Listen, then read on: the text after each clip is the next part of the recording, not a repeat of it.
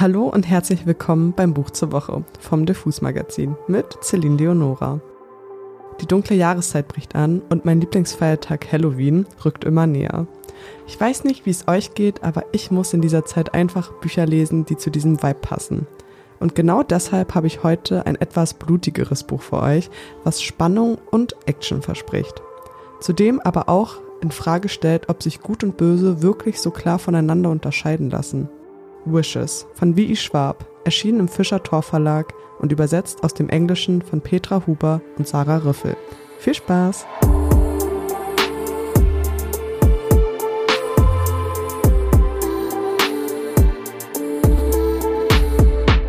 Ein Buch nur mit moralisch grauen Charakteren, wo es kein Gut oder Böse gibt, sondern nur Böse und etwas Schlimmeres. Genau das hat sich die weltweit gefeierte Autorin W.I. Schwab als Schreibübung gesetzt und dabei entstand Wishes. Es ist deshalb etwas Besonderes, weil man mit dem Schurken mitfiebert und dabei den anderen Schurken für seine Taten abwertet. Herrliche Doppelmoral mit interessanter Storyline. Aber worum geht's genau? Wir begleiten zu Beginn des Buches Victor Vale und seinen besten Freund Eli bei seinem letzten Uni-Jahr. Beide studieren Medizin und gemeinsam forschen sie für ihre Abschlussarbeit. Doch das Thema wird ihnen noch zum Verhängnis. Denn in dieser Welt gibt es sogenannte EOs, in Klammern Extraordinäre. Diese besitzen nämlich seltsame Fähigkeiten. Denn in diesem Buch trifft X-Men auf Fantasy-Thriller. Victor und Eli finden heraus, dass man eine Nahtoderfahrung benötigt, um eventuell Kräfte zu entwickeln. Also forschen sie an sich selbst mit einem erschreckenden Ausgang. Beide sterben. Und beide kehren wieder ins Leben zurück. Eli wird praktisch unsterblich und Victor kann den Schmerz kontrollieren. Gut und schön. Der Beginn einer Superheldenkarriere, oder?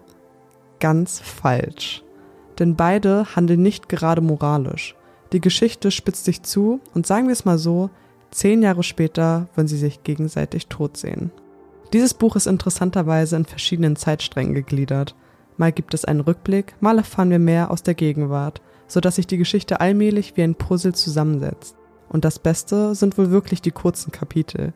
Man hat einfach das Gefühl, durch die Geschichte zu fliegen. Also ich liebe das. Ich möchte euch jetzt wie immer einen kleinen Part aus dem Buch vorlesen. Genau genommen sind es sogar zwei Textstellen aus unterschiedlichen Kapiteln. Einmal Kapitel 4 und Kapitel 6. Da die Kapitel so kurz sind, bietet es sich an, beide vorzulesen. Und ihr werdet sehen, danach wollt ihr eh noch mehr hören. In den Textstellen werden nämlich bereits Vorkehrungen für eine verhängnisvolle Entscheidung getroffen. Viel Spaß. Weil es Selbstmord wäre, sagte Eli zwischen zwei Bissen Sandwich. Sie saßen im LIDS, das vor dem Beginn des Semesters noch relativ leer war. Nur die Pizzeria, die Sandwichtheke und das Café waren geöffnet. Ja, zwangsläufig, sagte Victor und nippte an seinem Kaffee. Aber wenn es funktionieren würde? Ich kann nicht glauben, dass du das wirklich vorschlägst, sagte Eli. Aber da war etwas in seiner Stimme, neben der Überraschung, Neugier, Energie, der Eifer, den Victor schon früher immer wahrgenommen hatte. Sagen wir mal, du hättest recht, fuhr Victor fort. Und es ist tatsächlich eine einfache Gleichung. Eine Nahtoderfahrung mit Betonung auf nah, eine gewisse Ausdauer und ein starker Wille.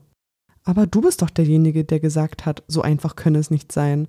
Es müsse noch mehr Faktoren geben. Oh, die gibt es bestimmt, sagte Victor. Er hatte Elis Aufmerksamkeit und das gefiel ihm. Wer weiß wie viele, aber es stimmt natürlich, dass der Körper in lebensbedrohlichen Situationen zu Unglaublichem fähig ist. Darum geht es in meiner Abschlussarbeit. Erinnerst du dich? Und vielleicht hast du ja recht. Vielleicht lässt sich der Körper tatsächlich grundlegend verändern. Adrenalin hat Menschen in Notsituationen schon oft scheinbar übernatürliche Fähigkeiten verliehen. Kurze Augenblicke echter Macht. Vielleicht ist es ja möglich, diese Veränderung dauerhaft zu machen. Das klingt verrückt. Das glaubst du nicht wirklich. Schließlich ist es deine Abschlussarbeit, sagte Viktor. Seine Mundwinkel zuckten, während er in seinen Kaffee schaute. Es wäre die Abschlussarbeit des Jahrzehnts. Ilas Augen verengten sich. Meine Abschlussarbeit sollte rein theoretisch sein. Ach ja? sagte Viktor mit einem herausfordernden Lächeln. Was ist denn mit deinem Glauben passiert? Eli runzelte die Stirn. Er öffnete den Mund, um zu antworten, wurde jedoch unterbrochen, als sich ein paar schlanke Arme um seinen Hals legten. Warum sehen meine Jungs denn so ernst aus? Victor schaute hoch und sah Angies rostfarbene Locken, ihre Sommersprossen und ihr Lächeln. Seid ihr etwa traurig, weil die Ferien vorbei sind? Wohl kaum, sagte Victor. Hallo Angie, sagte Eli, und Victor sah das Licht in seinen Augen erlöschen, als er sie zu einem ihrer filmreifen Küsse hinabzog. Victor fluchte innerlich.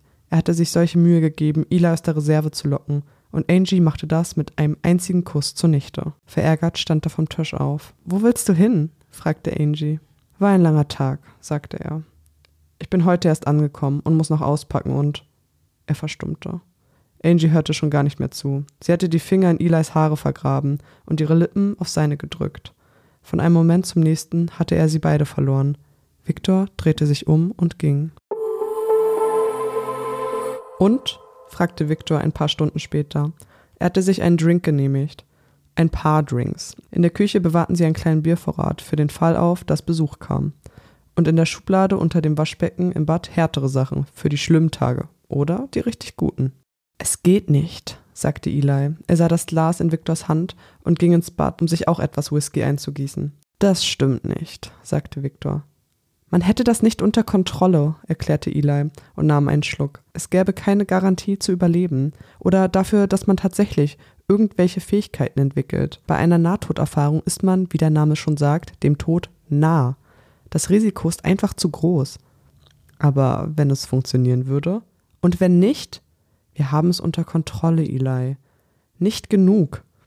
Du hast mich gefragt, ob ich schon mal an etwas glauben wollte. Ja, das tue ich. Ich will an das hier glauben. Ich will glauben, dass es mehr gibt. Vic machte eine ruckartige Geste und Whisky schwappte über den Rand seines Glases. Dass wir mehr sein können. Verdammt, wir könnten Helden sein. Wir könnten sterben, sagte Eli. Dieses Risiko bringt das Leben mit sich. Eli fuhr sich mit den Fingern durchs Haar. Er war verunsichert, unschlüssig. Das gefiel Viktor. Es ist nur eine Theorie. Nichts, was du tust, Eli, sollte Theorie bleiben. Das weiß ich, seit wir uns das erste Mal begegnet sind. Viktor war stolz auf sich, dass es ihm trotz seiner Betrunkenheit gelungen war, diese Beobachtung ohne Stottern in Worte zu fassen. Aber er musste aufhören zu reden. Er wollte nicht, dass die Leute wussten, wie genau er sie beobachtete, sich ihnen anpasste, sie nachahmte. Ich weiß es, schloss er ruhig. Ich glaube, du hattest genug. Viktor betrachtete die bernsteinfarbene Flüssigkeit. Die Momente, die ein Leben bestimmen, sind nicht immer offensichtlich. Es gibt kein Schild, auf dem steht Achtung, Übergang und meistens erhält man noch keinen offiziellen Brief auf teurem Papier oder muss sich unter einem Seil durchducken, eine rote Linie überqueren oder einen Blutspakt schließen. Die wichtigen Momente sind nicht immer lang und bedeutungsschwer. Zwischen einem Schluck und dem nächsten beging Viktor den größten Fehler seines Lebens, und er bestand nur aus einem Satz, vier kleine Wörter. Ich gehe als Erster. Ich weiß, wirklich fieser Cliffhanger. Aber hey, ein Grund mehr weiterzulesen. Wie Schwab hat einfach ein Talent für ihre kurzen Herzstillstandmomente und diese zeigen sich sehr gut in Wishes. Tatsächlich habe ich diesen Monat noch ein Buch von ihr beendet, was auch in diesem Jahr neu erschienen ist. Es heißt Gallant oder Galant und gibt die perfekten Haunted House Vibes. Denn in diesem Buch entdeckt die verwaiste Protagonistin, dass sie doch noch Verwandtschaft hat und wird daraufhin in das Anwesen ihrer Familie namens Gallant gebracht. Dort brodelt jedoch ein lebensgefährliches Geheimnis an der Oberfläche. Sehr atmosphärisch und perfekt passend zu Halloween. Von der Kritik wurde Wishes wiederum als eine brillante Erkundung des Superheldenmythos und als ein fesselnder Rachethriller bezeichnet und gelobt. Wie Schwab sagt in einem Interview, dass sie fasziniert von der Grenze zwischen Held und Bösewicht, zwischen Mensch und Monster, zwischen Leben und Tod ist und dass es im Kern darum in ihren Büchern gehen soll. Ein Fun Fact zu Wishes ist außerdem, dass sie dieses Projekt drei Jahre geheim gehalten hat, um heimlich daran zu schreiben, weil sie das Gefühl hatte, die Liebe zum Schreiben verloren zu haben und deshalb nur etwas für sich alleine kreieren wollte. Danke an Victoria Elizabeth Schwab, dass sie es dennoch mit uns geteilt hat. Aber das Beste ist, dass Wie Schwab noch einen zweiten Teil geschrieben hat, der Wenchful heißt und wie der Titel es schon andeutet, Rache thematisiert. Natürlich musste ich mich nach dem heftigen Ende von Wishes sofort in die Fortsetzung reinstürzen.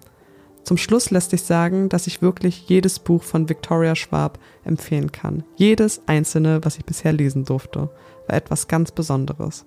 Das war's für diese Woche. Ich hoffe, ihr seid auch auf den Geschmack gekommen und gebt Wishes eine Chance. Ihr werdet es nicht bereuen und Pluspunkte an jeden Einzelnen, der zu Halloween als Victor Vale geht.